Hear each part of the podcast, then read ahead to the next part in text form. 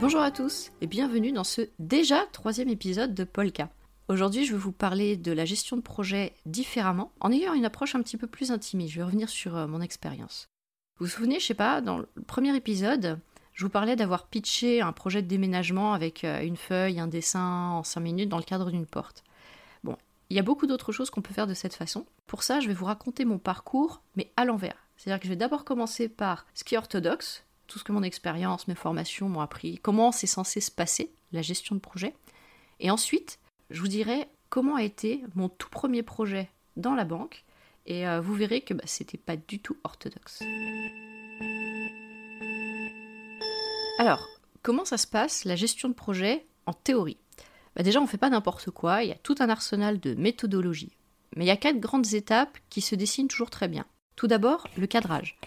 Là, on fixe les objectifs, les business cases. Alors, pour expliquer rapidement, c'est euh, combien vous allez investir et combien ça va vous rapporter à la fin. La faisabilité, on définit les intervenants, l'équipe, quelles sont les dépendances aussi, et le cahier des charges. On va faire une grande dalle avec plein de statues, qu'on appellera la grande dalle avec plein de statues. Ensuite vient la conception. C'est là qu'on va planifier, faire des roadmaps. Alors c'est à ce moment-là que naissent tout un tas de projets en cycle en V. Euh, la communication, les risques, alors, la définition du risque, c'est que c'est un fait non avéré qui va plus ou moins impacter le projet dans son ensemble. Et bien sûr, on définit le comité de pilotage. Donc là, dans, la conception, on va mettre toutes les bases qui vont nous servir à implémenter le projet. Troisième étape, c'est la conduite. À proprement parler, c'est là qu'on va déployer le plan défini. Dans la vraie vie, on va plutôt utiliser le mot improviser et se rendre compte que les plans initiaux, bah, ils servent à rien. Si ça marche pour vous, tant mieux. Moi, j'ai rarement vu un projet où tout se passe exactement comme prévu.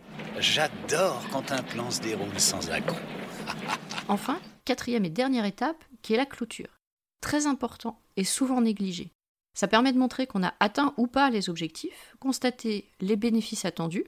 Alors oui, on lance pas un projet juste pour le fun, hein, c'est pour avoir des, des bénéfices derrière. Et surtout, ça permet de célébrer la fin du projet. Moi, c'est la partie que je préfère. En parallèle de tout ça, on va intégrer la conduite du changement, la conduite de réunion, la résolution de problèmes, et tout ça, ça permet de s'armer d'un gros bagage. Moi, j'ai appris énormément de choses qui me servent aujourd'hui sur euh, la gestion de conflits, la facilitation des réunions. J'ai moins pratiqué récemment, hein, j'ai un peu perdu sur, euh, sur la facilitation, mais ça revient vite. Hein. C'est comme le vélo, ça, je m'en fais pas. Bon, une fois que j'ai dit tout ça, vous voyez que c'est très lourd comme dispositif. On lance pas un projet en claquant des doigts, on est dans un cadre qui demande de la discipline et de l'organisation. Alors autant j'ai toujours réussi à m'organiser, ça c'était vraiment mon point fort, autant la discipline, on m'a souvent dû me le rappeler gentiment, que c'était la base de mon métier, parfois moins gentiment. J'ai toujours été convaincue, et je suis encore, hein, peut-être naïvement, mais que c'est le bon sens, bien plus que la discipline, hein, qui doit diriger nos actions et nos décisions. J'ai toujours trouvé euh, très injuste qu'on me le rappelle, le besoin de discipline. Ça disait de façon induite que j'étais pas disciplinée. Alors que je travaille tellement sur moi pour rester cool, faire tout bien comme il faut, comme on veut, et en même temps essayer de proposer différemment. Je vois vraiment pas le problème. Ensuite, parce que toute la méthode là, c'est de la théorie, mais dans la vraie vie, rien ne se passe jamais comme prévu. D'où l'intérêt de garder en tête le cap, l'objectif qu'on s'est fixé, et de s'adapter au contexte. Alors le pire, c'est que c'est ce qu'on fait déjà, on est obligé. Mais on s'impose en plus de faire entrer nos solutions de contournement dans une méthode, parce que ça nous rassure, ça rassure aussi beaucoup nos supérieurs. Donc on a tous l'impression de tout contrôler, et c'est complètement faux. Je préfère largement qu'on fasse un plan, pas trop détaillé, et plutôt que s'y tenir coûte que coûte au détail en bricolant la communication et les slides derrière, bah, on l'assume et on avance sans jamais perdre de vue l'objectif. On peut voir encore pire, à vouloir faire rentrer un projet dans une méthode, on va carrément changer les objectifs juste pour que tout colle parfaitement. Je vous avais parlé dans l'épisode précédent du cabinet fantôme. Des personnes devaient être mises en situation de prise de décision à partir de l'agenda du comité exécutif. L'objectif, c'était d'avoir des contre-propositions à nos propres décisions, pour créer du débat et des échanges. Mais comme ce COMEX n'était pas assez discipliné, alors je rigole hein, parce que j'en faisais partie, il y a peut-être un lien, on a changé la mission du cabinet fantôme. Et forcément, bah, ça n'a pas marché. Aujourd'hui, ce que je reproche euh, au métier de la gestion de projet, c'est les paradoxes qu'on en attend. Il faut être discipliné, presque rigide, méthodique, et en même temps créatif, agile. Alors celui-là, on l'a toutes les sauces. Hein. Et en fait, on attend tout et son contraire. Mais on peut quand même faire les choses un peu différemment. Alors ça va dépendre de la nature du projet, hein, bien sûr. J'ai une petite expérience amusante. Avec une collègue, on devait faire un plan digital. Ah, je sais, ça vous énerve digital. J'explique. On devait présenter une stratégie autour de divers projets numériques selon plusieurs thèmes. Alors ça allait de sujets très opérationnels, comme des robots pour faciliter euh, la saisie, au montage d'une équipe de e-sport, sponsorisée par la boîte. Et pour présenter tout ça, on s'est dit, mais on va les tuer d'ennui si on leur met des slides, euh, la mort par bullet point, quoi. Donc, on s'est dit, on va présenter la stratégie et avoir des volontaires dans l'équipe pour se positionner sur les sujets. Pour ça, il va falloir qu'on s'y prenne autrement. C'était pas seulement communiquer. Comment on a fait? Il se trouve que j'ai quelques facilités en dessin et des marqueurs, Posca entre autres. Et on avait des post-it géants, c'est-à-dire des grands panneaux de 1 mètre de haut qui collent au mur. Ma collègue était très à l'aise dans l'expression orale, donc on a fait un travail d'équipe. Elle a présenté la stratégie, et pendant qu'elle parlait, moi je faisais le sketch note en live sur une grande frise. Pour qui connaît pas, le sketch note, ce sont des notes visuelles qui mêlent écriture manuscrite, dessin, calligraphie, éléments visuels comme des flèches, des cadres. Bref, c'est de la facilitation graphique. L'idée, c'était que la frise soit construite en live pour capter l'attention et reste affichée. Ensuite, on leur demandait de placer leur nom sur des post-it et de se positionner sur les sujets sur lesquels ils voulaient travailler. L'idée, c'était non seulement de proposer une stratégie autrement qu'avec la mort par bullet point, mais en plus proposer des projets variés à l'équipe. J'ai dit une petite expérience, mais c'était juste la stratégie digitale de mon périmètre. L'idée, c'était que chacun y trouve son compte et prenne plaisir. Je le dirai jamais assez, prendre plaisir à faire son travail, c'est super important. Je fais pas mon métier par vocation, hein, mais on peut quand même faire en sorte de kiffer un peu. Et à propos de kiffer, il est temps de vous parler de mon premier vrai projet au sein de ma boîte. Nous sommes en 2010 et je travaille dans une grande banque, aux opérations. C'est-à-dire que je rentre des dossiers, je fais des paiements. Je suis pas en agence, mais dans un service dit back-office dans lequel on industrialise le travail. J'explique pour euh, ceux qui ne savent pas ce qu'est un back-office. Ça fait 4-5 ans que je fais ça, on est plus de 80 personnes, peut-être plus, je, je me souviens plus exactement. Et on est répartis sur deux étages. Et je m'ennuie.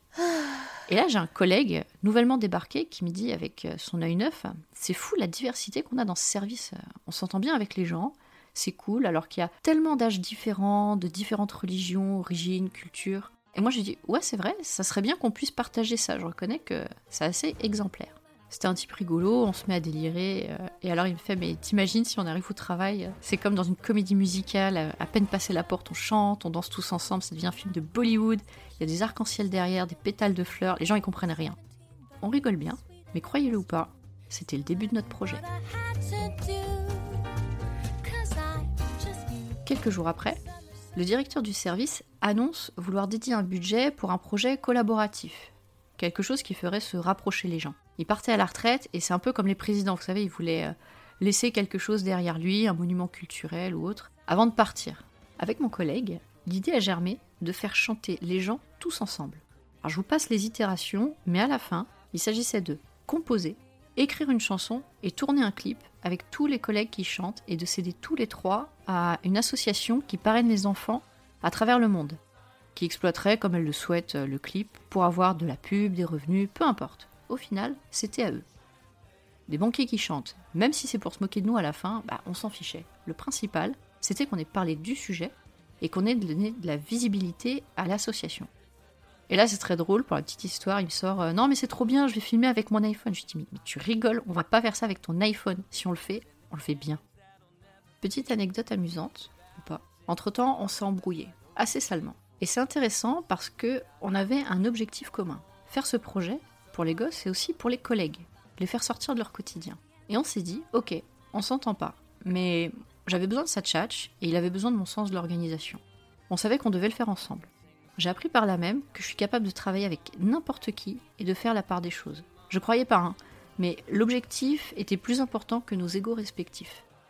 C'est même un sujet sur lequel j'ai mûri. Des fois, on se dit qu'il faut bien s'entendre avec les gens pour bien bosser. Alors oui, mais pas obligé. Quand c'est tendu comme ça, euh, maintenant, plutôt que d'avoir des non-dits, je préfère aller voir la personne, on se prend un café et on se dit clairement que ok, on s'entend pas. Mais on doit bosser ensemble. Et si ça marche, on y gagne. Si ça marche pas, on y perd tous les deux. Et le truc dingue, c'est qu'une fois qu'on se dit ça, on est soulagé. Il n'y a pas d'attente réciproque. Et franchement, ça se passe bien. Voire, on commence à bien s'entendre. Donc c'est cool. J'ai eu de très bonnes expériences en faisant ça. Et euh, faire la démarche, c'est pas facile au départ. Mais franchement, c'est bénéfique. Donc si vous devez bosser avec des gens avec qui vous entendez pas, c'est pas une fatalité se le dire clairement, ça peut débloquer les choses.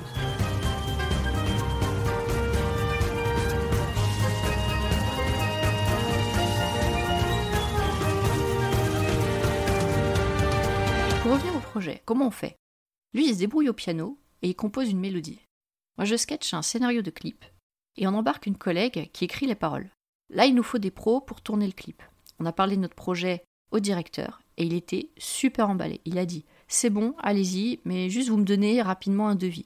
Et puis, il faudrait pas que ça vienne trop perturber l'activité du service. Hein. Je vous rappelle, on était plus de 80 personnes. On contacte K53. Alors, je ne sais pas si vous avez vu, mais ils avaient fait le lip dub Le Roi Merlin, qui avait fait son bon buzz à l'époque, euh, et vous pouvez retrouver avec Google. Eh ben, ça s'est super bien passé. Ils étaient partants, ils voulaient nous le faire à prix coûtant. C'était leur façon de contribuer au projet. On a trouvé ça très classe. Et ils nous ont aussi mis en relation avec un studio d'enregistrement. Et pareil, ils nous facturaient à prix coûtant. Avant d'aller plus loin, il nous fallait des volontaires et des devis.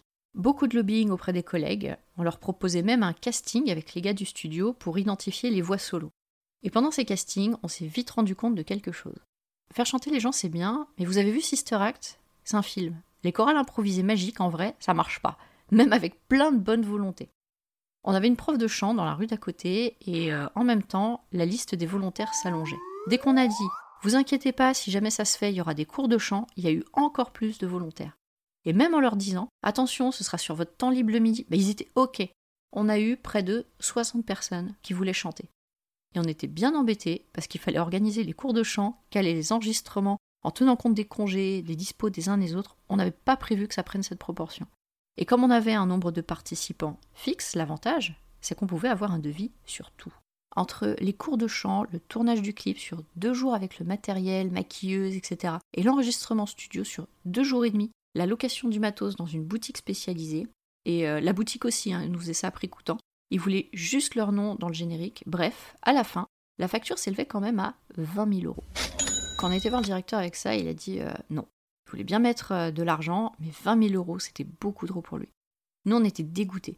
Être arrivé aussi loin avec tant d'énergie, avoir convaincu tous les collègues super enthousiastes qu'elle est déçue quand même, on s'est mis d'accord pour pas en parler de suite, en attendant de trouver une solution. Mais c'est vite arrivé. Mon collègue, toujours plein de bonnes idées, s'est dit Écoute, on est une grande banque, cette idée elle est top.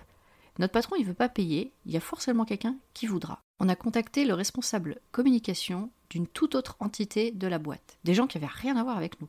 On s'est vu à la terrasse d'un café, je sais plus où c'était. Et le gars, il a dit Mais votre idée, elle est trop bien, vous pouvez compter sur moi, j'en suis. Le lendemain, on va voir le directeur. Je fais l'innocente un petit peu. Eh, on a une bonne nouvelle, on a trouvé quelqu'un pour financer le projet. Alors, ouais, c'est une autre entité, mais euh, l'essentiel, c'est que ça se fasse, hein. Le directeur, il était furieux. Quoi C'est mes collaborateurs, ils peuvent pas être financés par, euh, par une autre entité, je sais pas quoi, enfin voilà. Les gars se sont appelés, ils ont fait 50-50 pour payer la facture. À partir de là, on se sentait invincible. On a été voir l'association Plan, on leur a dit voilà, on a écrit une chanson, on va faire un clip, et c'est la majorité des employés de notre service qui vont chanter en chorale. À la fin, on vous cède les droits sur tout. Alors au début, ils comprenaient pas, hein. ils pensaient qu'il y avait une arnaque, euh, je sais pas, ils nous regardaient un peu de côté. Puis finalement, on s'est entendu. Ils nous ont partagé leur banque d'images aussi pour faire des incrustations dans le clip.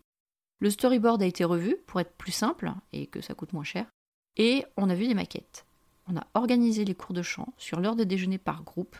Des fois le soir, euh, on revoyait les paroles avec la prof. Après tout ça, trois événements clés allaient avoir lieu. Il y avait l'enregistrement studio.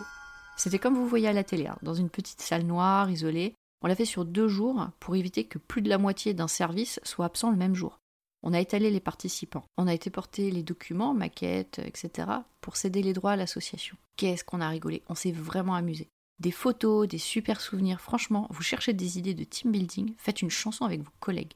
Puis le tournage du clip. Sur deux jours aussi, pour les mêmes raisons euh, d'organisation, mais dans nos locaux. Il y avait la lumière, le maquillage. Comme on avait déjà enregistré le son, la chanson passait et on chantait en playback par-dessus. C'est après au montage que le son allait être raccord avec les mouvements des lèvres. On avait demandé aux gens de signer le papier pour céder leur droit à l'image pour le clip. Et là, c'était rigolo. Il y en avait qui voulaient être dans le clip, mais pas chanter. D'autres qui voulaient chanter, mais pas être dans le clip. Pour la représentation publique, on a un petit peu galéré euh, à accorder tout le monde. Enfin, on avait traditionnellement une fête tous les ans pour le service. Cette fois, c'était un dîner-spectacle sur une péniche organisé par un collègue. Et eh ben, à un moment, on devait faire partie du spectacle et tous chanter en chorale en live. C'était chaud. On l'a fait, c'était le point final, on va dire. C'était l'histoire de se dire au revoir sur euh, cette belle aventure. La suite n'était plus à notre main. Le clip devait être validé par nos services de com. Il fallait s'assurer qu'il n'y avait pas d'image problématique comme euh, le nom d'un dossier qu'on ne puisse pas voir, ou même un collaborateur avec un signe religieux comme une croix, une étoile. Ça a duré longtemps, quelque chose comme trois mois, et on se disait mais la validation de la com, elle dure aussi longtemps que d'avoir fait le projet de zéro. Quand ça a été validé, on était content, on a eu droit à notre CD souvenir, et on a enfin pu le partager. On a essayé de faire du buzz en envoyant le lien de l'association et du clip aux chaînes de télé et on a attendu. Mais le timing, mes amis. Je ne sais pas si certains d'entre vous se souviennent, mais Eric Cantona avait balancé sur internet une vidéo euh, filmée de son téléphone en appelant les gens à retirer leur argent des banques. Il était assez énervé, euh, les banquiers c'est des escrocs, etc., etc. Ce même jour, LCI diffuse notre clip. Moi je pense qu'ils l'ont fait exprès. Toujours est-il que ce jour-là, on aura plus parlé de Cantona et de sa vidéo que de l'association aux infos. Le clip a été reposté sur YouTube bien plus tard, donc on a perdu un peu de vue, mais c'est pas grave, il est toujours là et je vous mets le lien dans les ressources. On a réussi à aller au bout du truc. Pas sans problème, pas sans méthode, mais sans formation, sans rien connaître du métier, j'avais jamais fait ce genre de choses avant. On s'est dit, allez, on va faire un clip, et on l'a fait. Même s'il y a eu des interlocuteurs parfois compliqués, à la fin, on avait tous le même objectif, et c'était cool. On a réussi tous ensemble. Un super boulot d'équipe. C'est parti d'une blague. De mon expérience, les meilleurs projets sont ceux qui partent d'une blague. Les meilleurs résultats, les meilleurs souvenirs. Les gens qui ne sortaient pas de leur équipe, séparés sur les étages, ont fait connaissance. Ils ont partagé quelque chose ensemble, ils ont appris à se connaître. C'était vraiment chouette. À partir de là, j'ai décidé que je voulais faire ça. Rassembler les gens autour de quelque chose, un but, un apprentissage, et que ça fasse la colle entre eux. J'ai dit au tout début qu'il fallait de la méthode, qu'on ne lançait pas un projet juste pour le fun. C'est amusant de voir que je suis rentrée dans ce métier justement en faisant l'inverse. Et j'ai aimé faire des projets, aller à la rencontre des gens, apprendre plein de choses. Si je découvre pas quelque chose, peut-être pas tous les jours, mais toutes les semaines, je m'ennuie, je fais un podcast. Et je continue d'apprendre. Mais si je regarde en arrière, je pense que la façon dont on a géré le clip touchait au plus près de ce qu'il faut dans ce métier. Et avec plein de méthodes qui ont formaté ma façon de faire, je crois que je me suis un peu éloignée du truc avec les années. Alors c'était il y a dix ans, hein. le métier n'était pas du tout structuré. Tous les sujets sur l'agilité, ça, ça n'existait pas vraiment. Donc on a structuré, sorti des manifestos, des règles, des listes de principes, etc. Et pour autant, je suis contente d'avoir appris, je regrette rien. Je m'interroge simplement sur le formatage des méthodes de travail et notre désir, ou plutôt notre besoin, de nous y conformer absolument, quitte à nous éloigner de l'objectif. Je me fais la même réflexion sur l'éducation et le formatage de la pensée des jeunes à l'école, mais c'est pas tant l'objet dans ce podcast, mais je trouve le parallèle intéressant. À la fin, j'ai envie de vous dire que pour faire quelque chose d'efficace et de vraiment intéressant, il faut faire comme vous le sentez, sans copier ce que font les autres. Ce sera plus personnel, ce sera plus vous, et ce, quel que soit le projet. En fait, le métier de projet, pour moi, devrait plus se rapprocher de l'intrapreneuriat. Pas dans le sens où vous montez un business complet, hein, mais juste un projet. Et je parle d'y aller avec moins de méthode, mais avec plus de tripes. Alors, une expression pour ça, avec un couteau et tout, bon, vous avez saisi l'idée. Je disais dans une conférence il y a trois ans que les entreprises institutionnelles, à la fin, euh, à force d'être dedans, on était un peu formaté pareil. Mêmes idées, mêmes costumes, mêmes couleurs. Et euh, dans ma conférence, au moment où je dis ça, je regarde le public dans l'amphi, ils sont tous habillés pareil. Et les gens, ils se regardent aussi et, ils sourient parce qu'ils constatent la même chose. Et quand je vois ça, je connais la phrase qui vient derrière, mais enfin, je suis lancée dans ma conférence et j'arrive pas à m'arrêter. Et, euh, et c'est en pleine conscience que je dis la suite, c'est-à-dire que à trop vouloir entrer dans le moule, on ressemble à une tarte. Il y avait moins de sourires d'un coup, mais on arrivait à la fin, ça va. On devient institutionnalisé.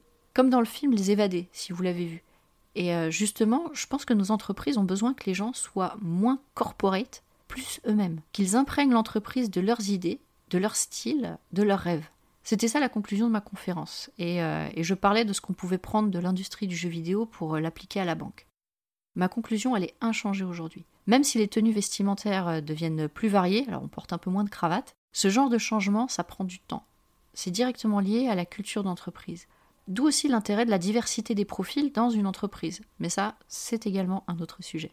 Maintenant, attention, quand vous êtes comme moi dans une grosse structure, c'est très difficile de déroger à ce conformisme. Il y a ce que vous voulez faire et il y a ce qu'on attend de vous. Vous aurez toujours quelqu'un en début de réunion qui dira euh, Quoi, mais euh, il n'y a pas de slide? Ou euh, Comment ça, on fait un projet agile et il n'y a pas de roadmap sur trois ans? On me l'a fait récemment celle-là, c'est pour ça. Et faire différemment, ça demande beaucoup d'énergie. C'est épuisant. Vous devez apprendre à désapprendre ce que vous savez, déjà vous-même, si vous êtes dans le métier, et ensuite essayer de faire désapprendre aux autres. Sachant que les autres, c'est les gens que vous devez essayer de convaincre pour votre projet. Arriver et leur proposer une méthode qu'ils ne connaissent pas, en fonction de votre public, ça peut vous mettre en difficulté. Je suis arrivée à un stade où j'ai bien conscience que je suis institutionnalisée et j'essaie de lutter contre ça. Parce que je reste convaincue que c'est bien pour la boîte, mais surtout c'est bien pour moi. Si je reviens sur le parallèle du film Les Évadés, il y a des jours j'ai le sentiment d'être euh, un des prisonniers du film. Et tout comme le personnage principal, qui est banquier aussi, hein, c'est amusant, je continue de batailler pour faire différemment. En ce moment, j'avoue que je fatigue, je me, laisse du temps, surtout je veux lancer un projet l'année prochaine, donc je, je prépare un peu le terrain. C'est ok, on peut pas toujours être au top, on peut pas toujours se battre. Le film parle de résilience, de persévérance et de simplicité. Et c'est ça qu'il faut retenir. C'est extrêmement important pour euh, tenir sur la durée, se battre un peu contre ce conformisme ambiant. Et j'espère secrètement qu'à force, j'arriverai à offrir une bibliothèque à mes collègues. Merci d'avoir été avec moi pour ce troisième épisode de Polka. J'espère que ça vous a plu. C'était un petit peu différent aujourd'hui. J'essaie de rendre le contenu un peu plus personnel. Euh, dites-moi si vous préférez que je revienne sur quelque chose de plus général. L'essentiel, c'est que ça vous plaise et que ça soit utile. Bon projet Petite note de dernière minute. Si vous voulez parrainer un enfant ou tout simplement vous documenter sur ce que fait l'association Plan, rendez-vous sur le site, c'est sur www.plan-international.fr. Il est dans les ressources aussi. Merci.